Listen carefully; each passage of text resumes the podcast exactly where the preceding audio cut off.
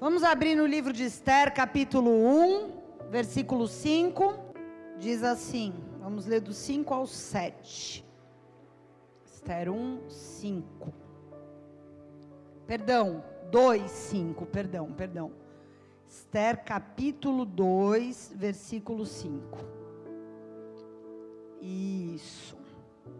Nesse tempo, havia na fortaleza de Suzã um judeu chamado Mardoqueu, filho de Jair. Ele era da tribo de Benjamim, descendente de Quis e Simei. Sua família estava entre aqueles que, com Joaquim, rei de Judá, haviam sido deportados de Jerusalém para a Babilônia pelo rei Nabucodonosor. Mardoqueu tinha uma prima, jovem, muito bonita e atraente, chamada Radassa, também conhecida como Esther. Quando o pai e a mãe de Esther morreram, Mardoqueu a criou como sua própria filha. Até aí, vamos fazer mais uma oração. Feche os seus olhos. Pai, em nome de Jesus, mais do que nunca nós precisamos que o Deus que salvou o seu povo nos dias de Esther possa salvar a sua igreja nesses dias. Senhor, nós sabemos que são tempos difíceis, nós sabemos que o espírito do anticristo tem crescido em violência e força, mas nós sabemos que maior é o que está em nós do que aquele que está no mundo. Por isso, nos dá entendimento da tua palavra para esses dias, nos dá entendimento dos princípios, dos posicionamentos dos teus servos de antigamente, para que o mesmo Deus que livrou o seu povo até o dia de hoje possa nos livrar também nos nossos dias. Vem sobre nós com a tua palavra e se renova. Ó oh, meu Deus, renova em nós a fé, a mobilização, a paixão que haviam nesses homens e mulheres daqueles dias. Em nome de Jesus. Amém. E amém.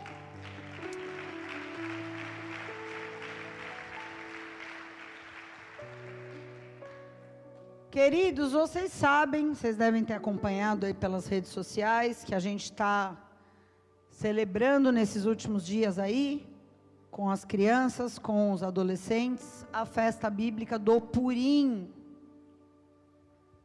Na verdade, a data bíblica do Purim foi na sexta-feira, dia 26. E todo ano, anualmente, nós temos celebrado essa festa por duas razões. Primeiro, porque as crianças e adolescentes têm vontades, amém? Eles têm vontades de festejar, de dançar, de curtir. E a gente sabe que fazer isso no mundo sem sexo, drogas e rock and roll não é possível. Então a gente tenta promover dentro de um ambiente de pureza essa alegria, essa celebração, esse momento que eles podem também, né? Cheio de gás e cheio de energia que eles têm, fazer isso aqui, né? Na presença de Deus, mas também para transmitir os princípios envolvidos, porque essa é uma festa bíblica. Então, toda festa bíblica, como Páscoa, Pentecostes, a gente está tabernáculos, a gente sempre está trazendo para eles esse conteúdo para eles entenderem do que se trata e o que, que nós podemos trazer para os dias de hoje e aplicar nas nossas vidas. Amém? E a festa do Purim que nós celebramos com eles está no livro de Esther. E curiosamente, não sei se alguém deve saber com certeza, mas muita gente não sabe que o livro de Esther é um livro onde a palavra Deus não aparece. Quantos sabiam disso? Muita gente não sabe. É um livro que está na Bíblia, que fala de um grande feito do Senhor sobre o povo de Deus, mas o nome de Deus não aparece no livro de Esther. Então você vê que mesmo quando Deus não aparece, Ele está agindo. Mesmo quando não é algo óbvio, declarado abertamente, Deus está ali cuidando e guardando o seu povo. A festa do Purim, na verdade, ela é o final, ela é o desfecho do livro de Esther. E essa história que eu vou contar para vocês hoje é uma história que tinha tudo para terminar em tragédia. E eu não sei você, mas eu sei que a minha história tinha tudo para terminar em tragédia. Tudo. Quantos aqui sabem que se não fosse Jesus, tua história ia terminar em tragédia? Então estamos juntos. E a história de Esther é uma história assim, tinha tudo para terminar em tragédia e termina com uma festa de celebração pelo grande livramento do Senhor tem tudo a ver com a gente, né? Mas por que que essa tragédia que estava projetada, né, por Satanás, terminou em festa? Porque havia ali, naquele cenário, e é sobre isso que eu quero falar. Havia ali pessoas comprometidas com o propósito de Deus, mais do que com a sua própria vida. Quando há pessoas assim, que são mais comprometidas com o que Deus quer do que consigo mesmas, tragédias são revertidas em festas. Amém? E aí Deus conta com essas pessoas para colocar o inimigo no seu devido lugar, que foi o que aconteceu no livro de Esther. Eu não vou ler a história inteira, porque senão a gente ficaria aqui muito tempo, mas eu vou contar na nova versão segundo pastora Sheila. NVPS, tá? É a versão da minha Bíblia. Qual que é o contexto dessa história? Depois você pode ler na tua casa e conferir o que eu estou falando, tá? Nós estamos na Pérsia, que foi o império que engoliu a Babilônia, tá? Esse, o império persa chegou e tomou o lugar da Babilônia, expulsou os babilônicos e naquele momento quem reinava eram os persas. 500 anos mais ou menos antes de Cristo, ou seja, mais ou menos 2.500 anos atrás. E quem reinava nesse momento era um rei chamado Xerxes, que muitos dizem, não sei, não tenho como provar porque eu não estava lá, mas muitos estudiosos dizem que é aquele que o Rodrigo Santoro interpreta no filme 300, né, Dani? Quantos já viram o filme 300? É um filme histórico que conta batalhas que foram, acho que a maioria de nós estudou na escola, né, quando estudou história grega. E lá tem o rei Xerxes, representado pelo nosso brasileiro Rodrigo Santoro, né, cheio de piercing, gigante. Eu sou Deus, eu sou o rei dos reis, né, tal, ele fala. Esse é o Xerxes que reinava aqui nesse momento. E a Bíblia conta que ele estava dando uma festa, ele fez uma balada de 180 dias. Diga, nossa! E você achava que o menino Ney com seus parças em Angra dos Reis sete dias era a balada, pois Xerxes era muito mais, querido. Isso aí está fraco. 180, gente, seis meses. Pensa comigo, 180 dias são seis meses. O cara botando comida, goró, com seus parças. Num determinado momento da festa, o que, que acontece? Ele era o rei e havia uma rainha chamada Vasti, diga Vasti, que não estava ali participando da festa, ele manda chamar. Manda chamar ela. Para meus parceiros ver como ela é gata. Eu imagino isso, porque você imagina, no meio de um negócio desse, o cara bêbado manda chamar a mulher para exibir para os amigos. E a mulher se recusou a vir. Não vou entrar no mérito se ela está certa ou está errada, porque não é disso que eu vou falar. Mas a Bíblia nos conta que Xerxes, quando ela falou que não iria vir, ele se indignou. E a gente sabe que ele se considerava um Deus. Ele se considerava o cara. Então ele falou: como assim não vai vir? E aí ele chama, a Bíblia conta, ele chama sete conselheiros e fala: o que, que eu faço com essa afronta? O que, que vocês me aconselham a fazer? Aí os conselheiros falaram: olha, chefe a gente acha que é melhor você mandá-la embora. Sabe por quê? Porque se você não fizer nada, a moda vai pegar. E aqui na Bíblia diz: e haverá grande desprezo e indignação das mulheres todas da Pérsia contra os seus maridos. Então o rei falou: ok. É bom esse negócio aí que você falou, beleza. E lá no capítulo 1, versículo 22, ele diz o seguinte: ele faz uma lei e ele diz assim: todo homem deve ser o chefe da sua casa e ter sempre a última palavra. Tá? Ele mandou avisar a Pérsia inteira que ele estava mandando embora ela pelo seu mau exemplo e que isso aqui era uma lei. Ok? Tudo bem até aqui?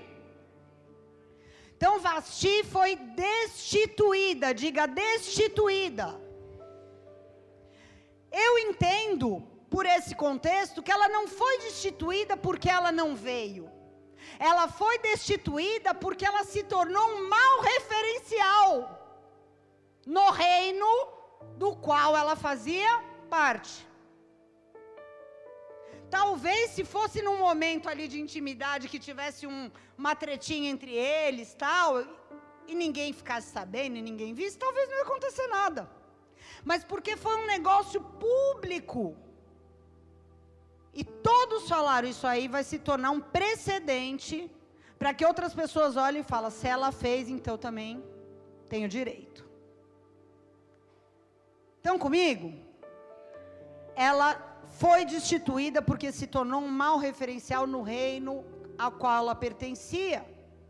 E eu olhando para esse texto aqui, eu não tenho como, porque a, a Bíblia, é, no Antigo Testamento, ela usa tipos, ela usa pessoas que simbolizam coisas.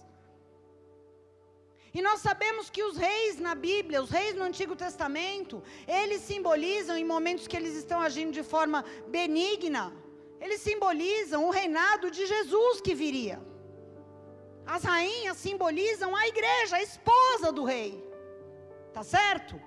E quando eu olho para a igreja, nesse momento atual que nós estamos vivendo, eu vejo que o que está acontecendo exatamente nesse momento é o que aconteceu com Vasti. A parte da igreja que é um mau referencial para os outros do reino de Deus, está sendo destituída. Deus está fazendo, já começou a separação do joio do tribo, dos loucos e dos prudentes, já começou. Eu não sei se você acompanha as coisas, se você vê as coisas, mas se você está acompanhando no último ano, quantas coisas estão surgindo,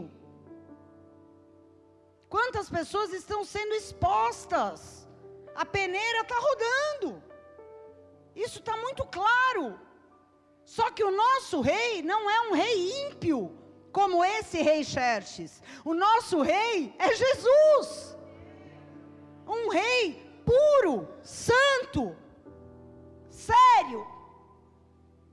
E ele está pegando a pá, está jogando para cima sacudindo a sua igreja para que o vento possa levar a palha embora e o trigo caia de volta e ele possa guardar a parte da igreja que é trigo, possa esconder, possa proteger.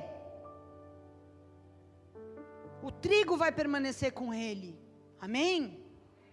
Então o rei Xerxes, aqui no caso, ele é só um símbolo de autoridade dentro de um reino e a rainha é um símbolo, é uma tipificação da igreja da qual eu e você fazemos parte.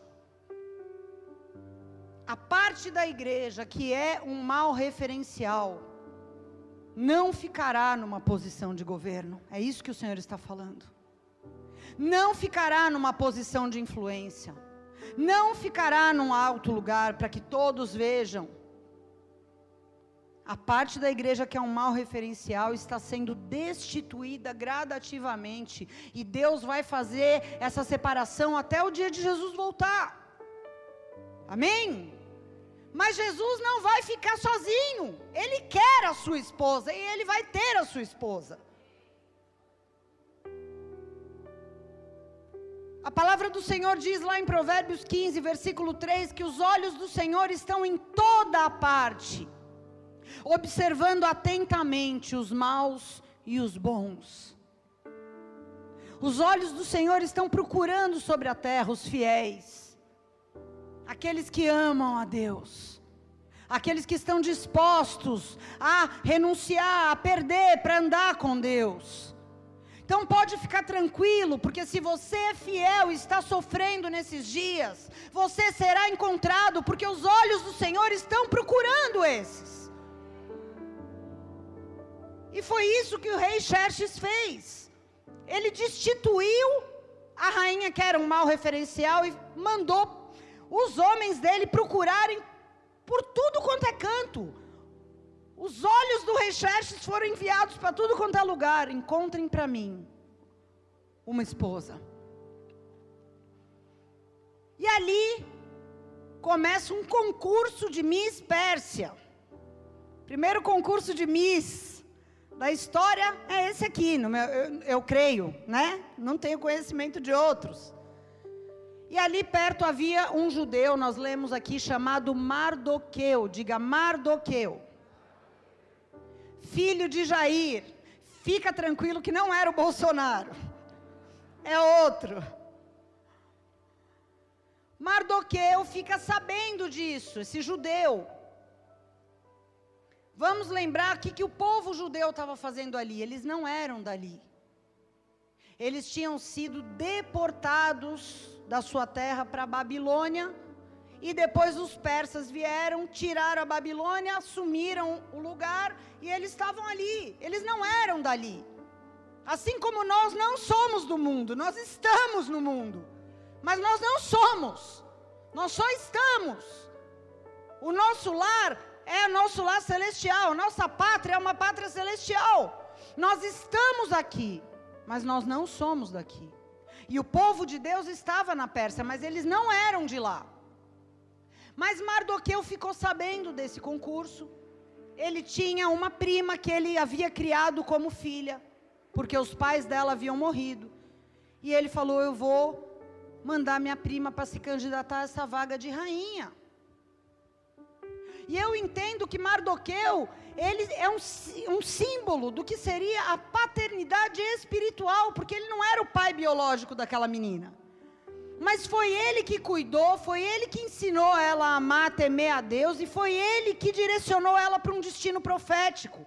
Então, para mim, ele é um símbolo de pai espiritual. Amém?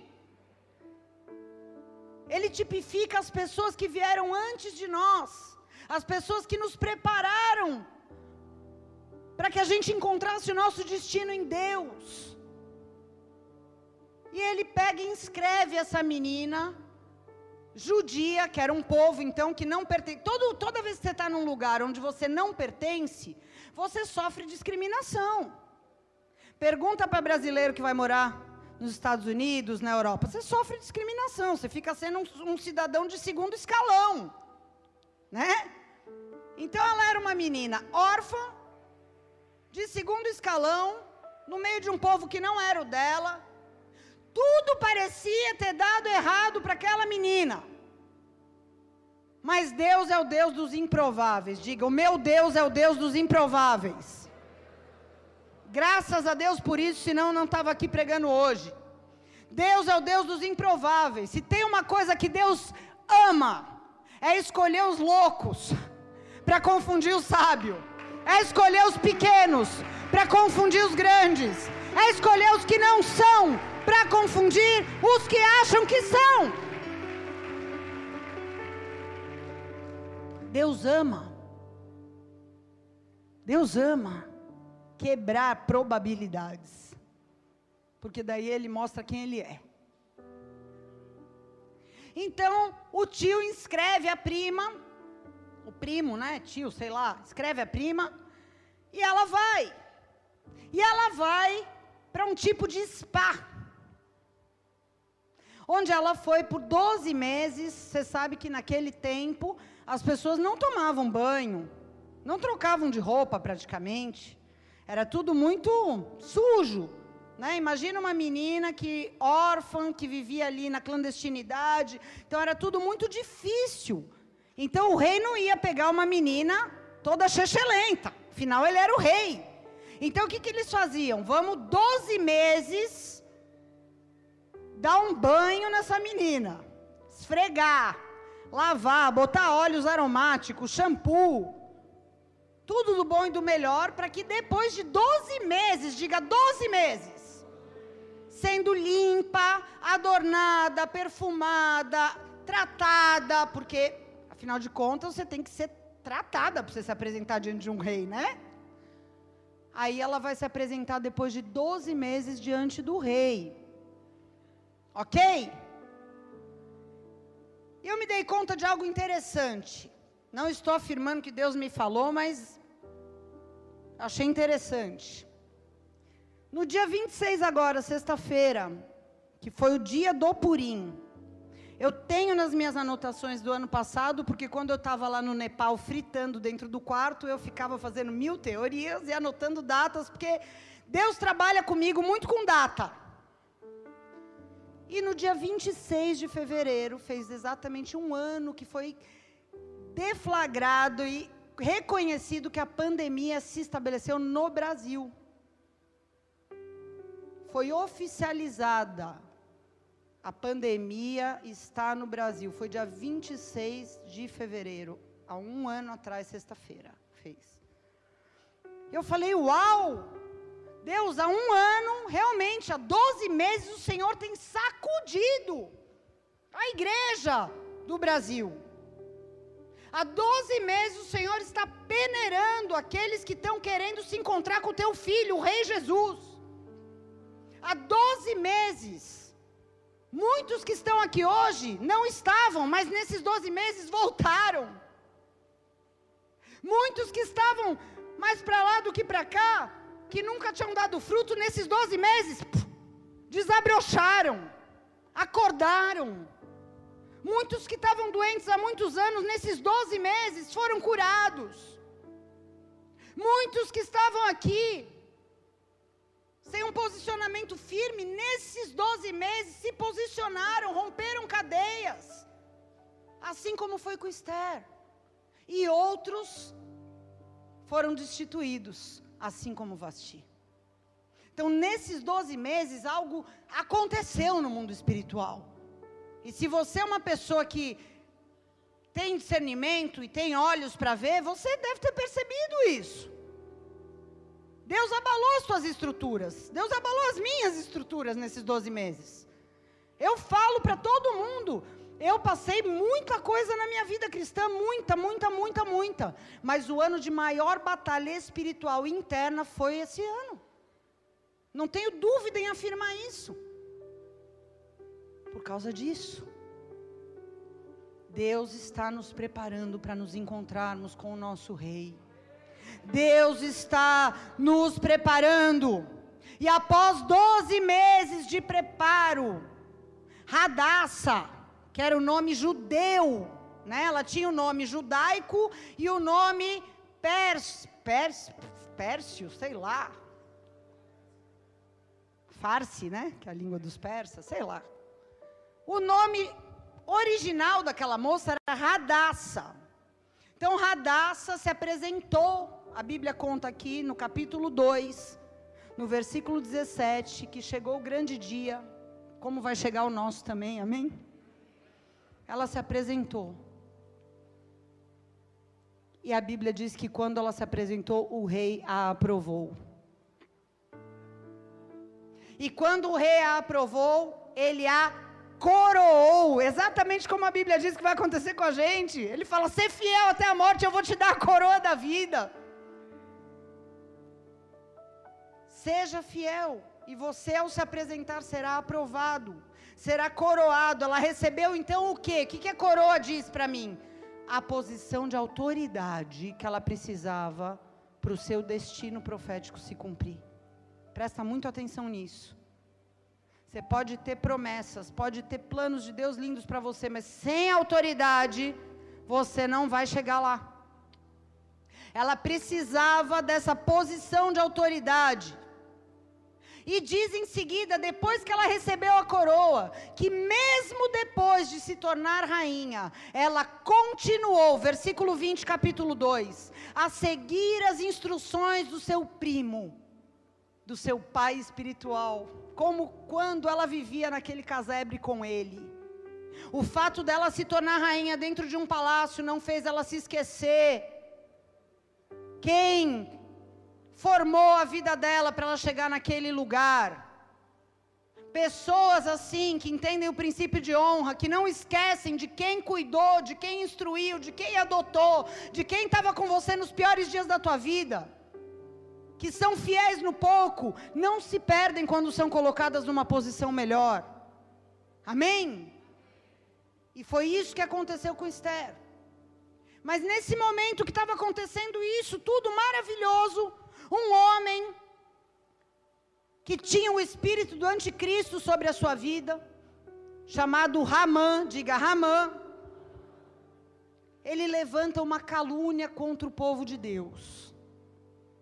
E ele era muito próximo do rei, e ele chega no rei e ele fala: Olha, rei, tem um povo, um tal de povo judeu aqui no nosso meio, mais ou menos a ideologia que Hitler implantou na época do, da Alemanha nazista. Ele falou: esse povo aqui é uma praga. Vamos acabar com eles antes que eles acabem com a gente.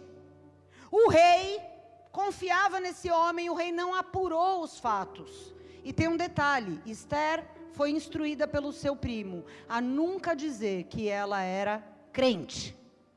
Ele falou: fica quieta, ninguém precisa saber que você é judia vai lá e se der certo, zíper na boca. Então o rei não sabia que a sua rainha fazia parte desse povo e o que ele faz? Ele faz uma lei. E a Bíblia conta para nós que a lei dos persas não podia, depois de feita, ser cancelada ou mudada. Olha que treta. Se o rei se arrependesse de fazer uma lei, ele não poderia voltar atrás. E ele faz uma lei determinando uma data para que todos os judeus da província, do país inteiro, fossem exterminados naquele dia. Ou seja, quando chegar, vamos nos preparar e quando chegar essa data, todos os persas estão autorizados a sair, entrar nas casas, pegar as mulheres, degolar os homens, fazer o que quiser e vamos acabar com essa racinha. Que é o que acontece nos momentos que a igreja é perseguida, em toda a história da igreja, basicamente. Mardoqueu, que não estava no palácio, estava no meio do povo, ficou sabendo dessa trama, dessa conspiração, dessa calúnia, e então ele fala: Minha prima está lá no palácio, eu vou pedir ajuda para ela, tá certo? E aí agora eu chego onde a gente queria, agora que eu vou começar a pregar. Estou só fazendo a introdução. Estou brincando, já estou na metade, tá? Vamos lá. Esther, capítulo 4, vamos ler do 8 ao 13, tá? Mardoqueu contou tudo a Esther. Ele informou a quantidade exata de prata que Ramã havia prometido pagar ao tesouro do rei pela destruição dos judeus. Ou seja, Ramã falou: se você destruir esse povo, isso vai ser lucrativo para nós.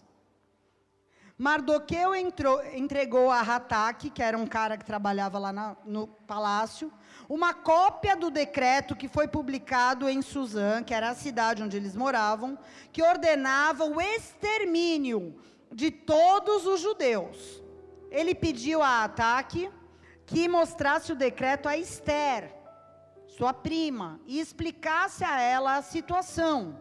E também pediu a Rataque que orientasse Esther a ir falar com o rei, implorar por misericórdia e interceder em favor de seu povo.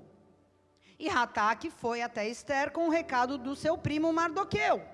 Então Esther mandou Rataque dizer a Mardoqueu: Olha só, a resposta de Esther: todos os oficiais do rei, até mesmo o povo das províncias, sabem que qualquer pessoa que se apresenta diante do rei no pátio sem ter sido convidado está condenado a morrer, a menos que o rei estenda o seu cetro de ouro.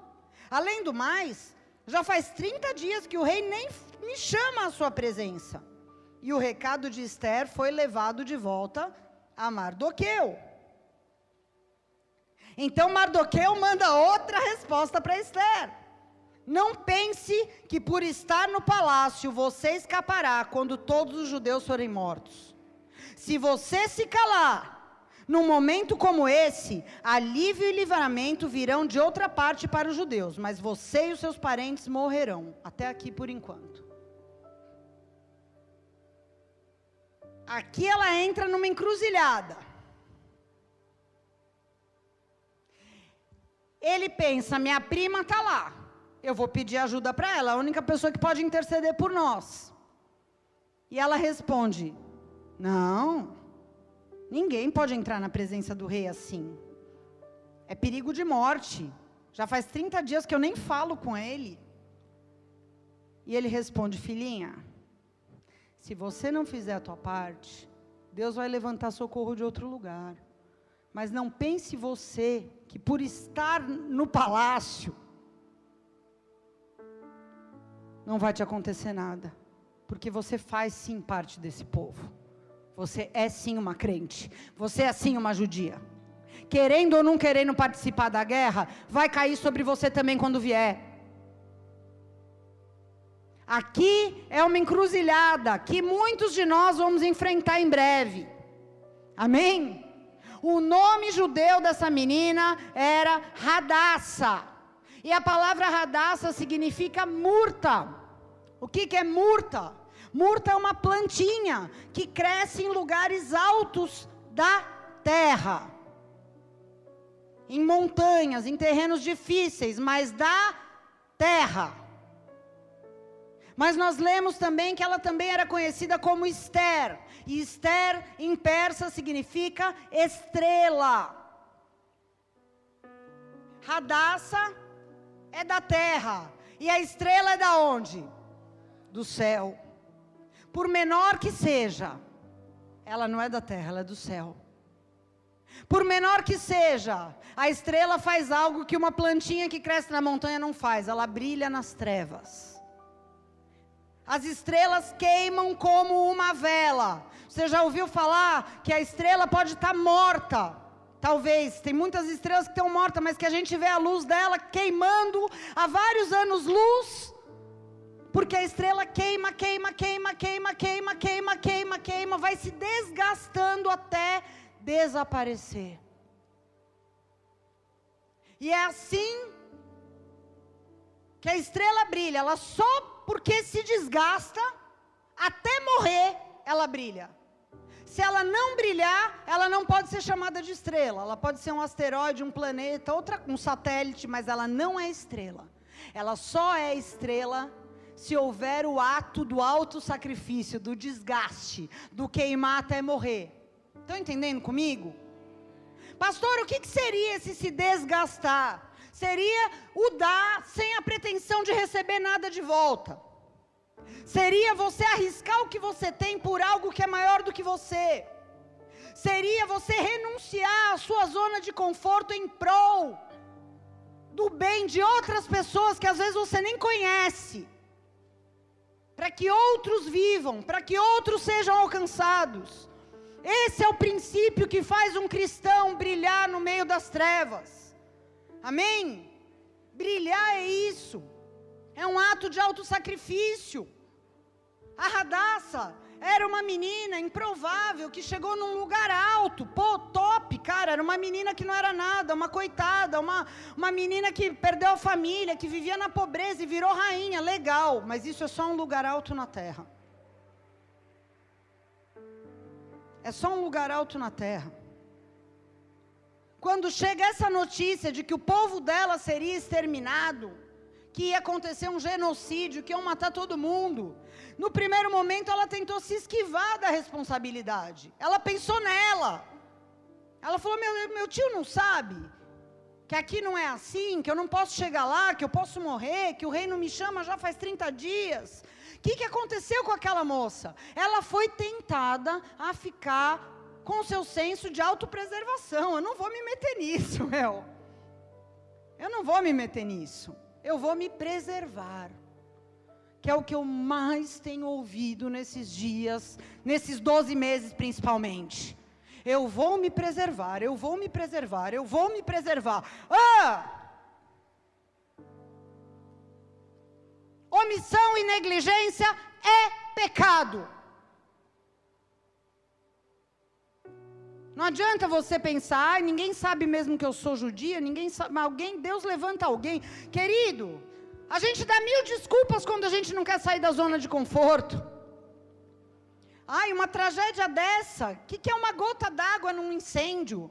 Se todos os cristãos pensassem assim, como muitos pensam hoje, a gente não estava aqui hoje como igreja reunido. A igreja já tinha sido extinta há muito tempo. Teve um milênio de trevas na igreja. Um milênio. E nós estamos aqui num domingo à noite reunidos em nome de Jesus. Por quê? Porque sempre tem um remanescente fiel que quer se desgastar, que quer sair da zona de conforto, que quer dar sua vida por uma causa maior. Não é todo mundo, não é a maioria, mas tem que ter alguém assim. E eu espero que você esteja entre esses. Deus não precisa de muitos, Deus precisa de poucos dispostos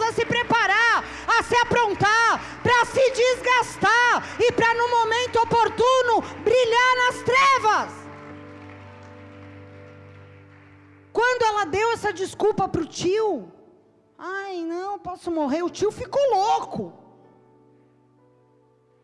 Se você não fizer, Deus vai sim levantar alguém, porque Deus não depende de você, filhinha mas você está perdendo uma grande oportunidade de participar daquilo que Deus está fazendo.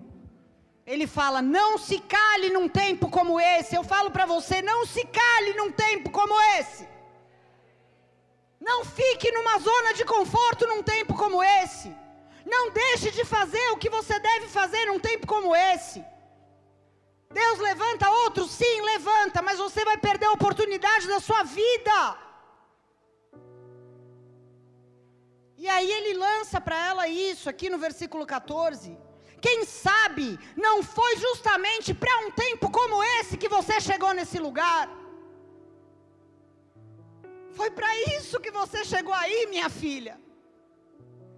Foi para isso que Deus te preparou, foi para isso que você foi treinado. Foi para um tempo como esse que Deus te colocou na família onde você passa tanta luta. Foi para um tempo como esse que Deus te plantou no lugar onde você trabalha, com pessoas perto de você que você talvez menospreze, ignore, não queira nem saber, mas são almas. Foi para um tempo como esse que Deus fez de você o único dos teus amigos de infância que conhece o Evangelho. Foi para um tempo como esse nós estamos entrando na reta final da linha do tempo da Bíblia, cara. No período mais difícil. A Bíblia diz: o tempo mais difícil da face da terra, em toda a história, será esse. E nós já tivemos guerras mundiais. Já tivemos coisas terríveis, pestes. Eu estava assistindo um vídeo ontem sobre a peste bubônica que aconteceu em 1300 e pouco na Europa. Que loucura! 20 milhões de pessoas morreram. Muito mais do que Covid. Covid, e meio só até agora. Dois e meio milhões. Peste bubônica, 20 milhões a 30. 20 a 30 milhões. Pestes, terremotos, tsunamis, guerras mundiais. E a Bíblia diz: não é nada comparado ao que está vindo. Nós estamos entrando no tempo mais difícil da história. E o Senhor fala: Foi para um tempo como esse que eu salvei você. Foi para um tempo como esse que eu fiz você estar inserido em todos os lugares onde você está. Foi para um tempo como esse que eu te escolhi. Agora você vai fazer o que com isso? Você vai ficar sentado num trono, olhando a vida passar pela televisão? se preservando, se omitindo, ou você vai botar a tua cara nesse negócio e você vai sim se posicionar pelo evangelho e falar: Senhor, eis-me aqui. Não importa se é com pandemia, sem pandemia, se é com luta, se é sem luta, se é com dificuldade financeira, se é com. Não importa, Senhor. Eu estou aqui e eu vou me posicionar pela verdade, eu vou me posicionar pela palavra, pelo reino, pela santidade. Eu vou correr o risco. Mardoqueu fez, sacudiu essa menina. Ele falou: Meu, foi para um tempo como esse que Deus te colocou. E aí, ela acordou. Ela acordou. E eu dou glória a Deus quando pais espirituais conseguem acordar seus filhos, cara. Porque ela responde em seguida. Que eu, quando ele fala, foi para um tempo como esse que você chegou nessa posição, meu. Ela responde. Então tá bom. Aqui, versículo 16. Então vá, reúna todo mundo e jejuem por mim. Três dias e três noites e depois eu irei à presença do rei, mesmo que seja contra a lei. Se eu tiver que morrer, morrerei. Se eu tiver que perder, perderei. Se eu tiver que perecer, perecerei. Agora sim, ela voltou para a visão. Amém? Ela estava ali acomodada, cara. Mas agora ela acordou. E aqui está a diferença entre uma pessoa que alcança lugares altos da terra e uma pessoa que brilha nas trevas. E eu falo lugares altos da terra até na religião, porque eu conheço pessoas com título de bispo e apóstolo que não brilham nas trevas. Alcançou um lugar alto na terra da religião.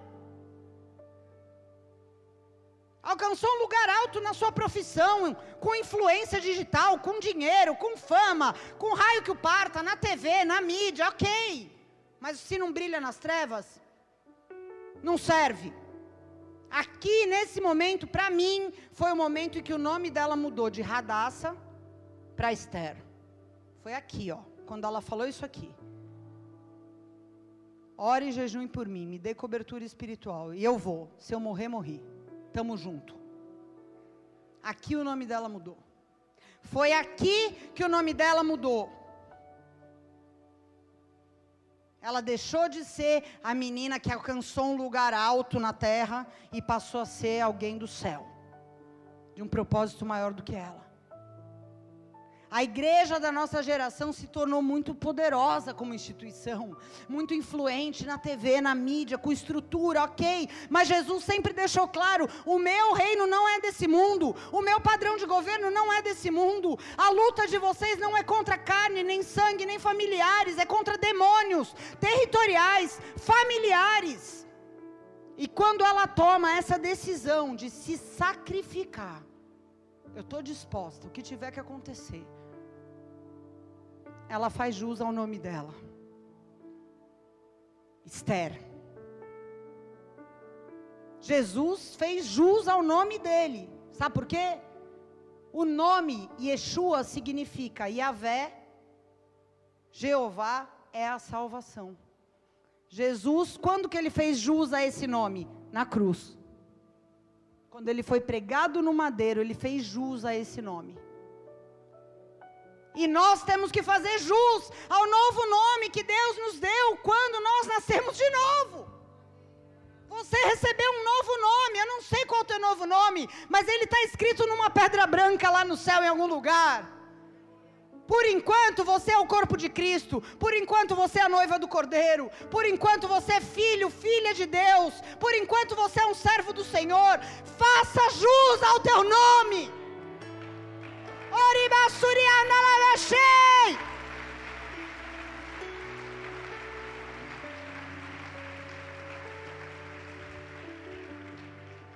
Se você não está pronto para pregar ou para morrer, tem alguma coisa errada na tua fé.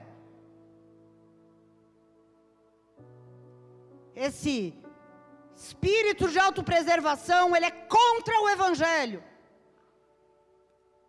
Se você viver para poupar a sua vida do desgaste, para se preservar, para defender os seus direitos, para cultivar os meus prazeres, os meus agradinhos, querido, você está morrendo para o céu. Essa é a verdade. Você está se preservando, se poupando, se agradando e morrendo para o céu. Mas se você viver para dar a tua vida continuamente, todos os dias, Paulo diz, todos os dias nós vamos como ovelhas para o matadouro por amor a Ele.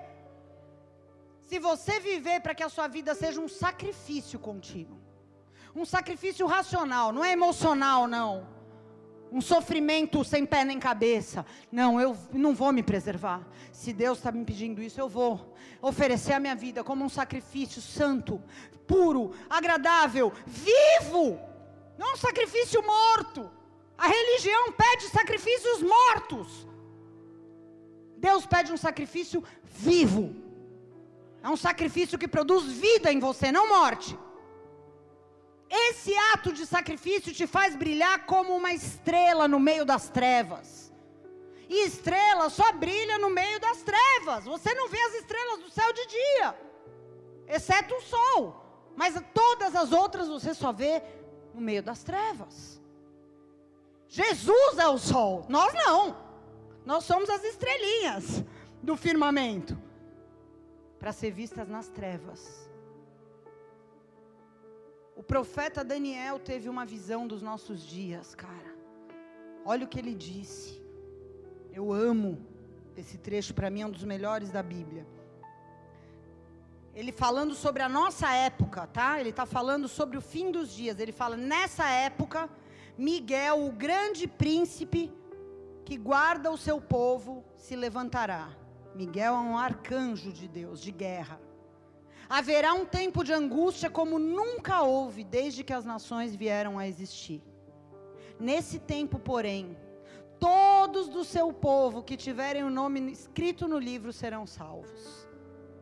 Muitos dos que estão mortos e enterrados ressuscitarão, alguns para a vida eterna, outros para vergonha e desonra eterna. Agora, versículo 3, Daniel 12, 3 os sábios brilharão intensamente, como o esplendor do céu. E os que conduzem os outros à justiça resplandecerão como estrelas para sempre.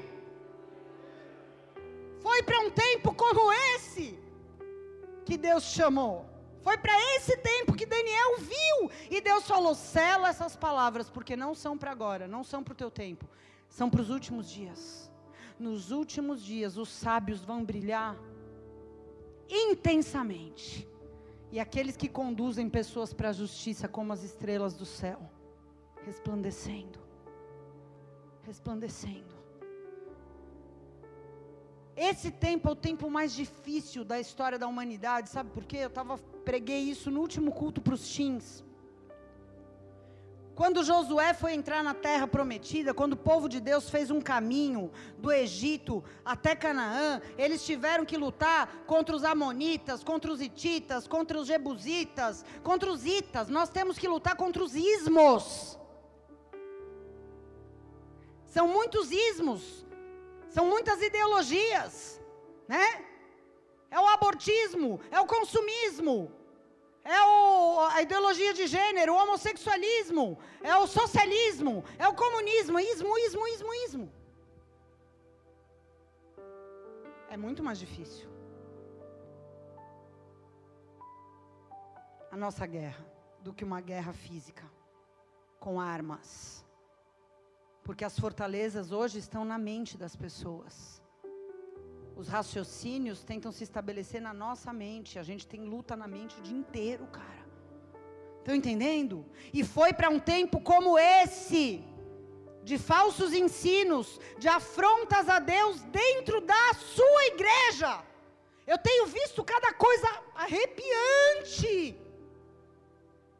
Que eu falo, meu Deus do céu, se alguém me contasse, se eu não visse eu ia falar que a pessoa entendeu errado, que não pode ser um negócio desse. Absurdo. Falsos ensinos, e você entra na. Você olha a live do cara, 10 mil ao vivo. E o cara falando absurdos, cara. Sai até fogo da boca do maluco.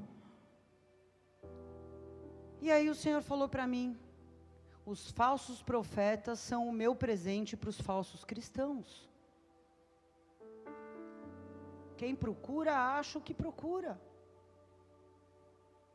Os verdadeiros crentes nunca vão dar ouvido para um cara desse.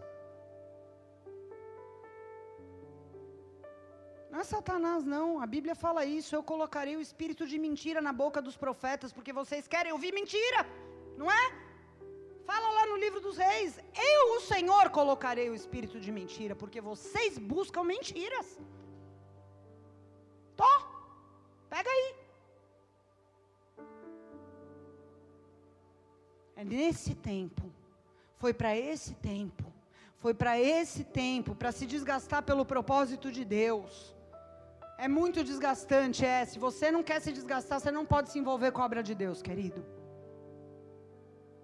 Se você não quer se desgastar, você não pode nem ser membro de uma igreja, na verdade, membro no sentido verdadeiro da palavra, que tem relacionamento com os outros membros. Porque você vai se desgastar. Porque é difícil se relacionar. Porque é difícil amar. Porque é difícil perdoar. Porque vai haver situações. E se você quer se autopreservar, você não tem como. Não se encaixa. Mas foi para um tempo como esse que o Senhor nos chamou. Amém. Eclesiastes 9, versículo 10 diz assim: Tudo que você fizer, faça bem feito, porque quando você descer à sepultura não haverá trabalho, não haverá planos, não haverá conhecimento nem sabedoria. Quando morrer acabou, então faça agora. Observei outra coisa debaixo do sol. Aquele que corre mais rápido nem sempre ganha a corrida. E o guerreiro mais forte nem sempre vence a batalha. Às vezes os sábios passam fome, às vezes os sensatos não enriquecem, às vezes os instruídos não alcançam sucesso. Tudo depende de estar no lugar certo e na hora certa. Querido, não desperdice as oportunidades que Deus está te dando. Não desperdice os talentos que Deus te deu. Não desperdice o teu tempo com pessoas que Deus ama, quer salvar, transformar e mudar a vida, porque Deus colocou em você a eternidade. Não desperdice os lugares onde Deus te plantou com murmuração, com questionamentos. Não desperdice nada. Não despreze ninguém. É um privilégio se desgastar pelos propósitos de Deus. É um privilégio se desgastar para a glória de Deus. Para que a vida de Deus se manifeste em você, no teu corpo mortal. É um privilégio ser fiel a Deus quando ninguém é. É um privilégio. É um privilégio. É um privilégio, não é um peso. Oh, não é um peso. Oribaço de canta lá baixou, não é um peso. Ore